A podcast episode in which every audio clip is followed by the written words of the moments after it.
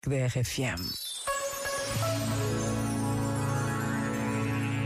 As corridas contra o tempo fazem parte das nossas vidas. Estejamos a falar da vida pessoal, da vida profissional ou mesmo da vida comunitária. Há mesmo quem viva sempre contra o tempo, mas chega sempre o dia em que percebemos que parar é tão importante como correr. E quantas vezes não é nestes momentos de paragem que tomamos as melhores decisões, que decidimos mudar o rumo, o que fazemos novas e melhores opções? A questão está sempre no equilíbrio entre correr e parar. Um momento de oração pode ajudar ajudar-nos na procura deste equilíbrio, não estamos sós. Deus permanece. Pensa nisto e boa noite. Este momento está disponível em podcast no site e na app.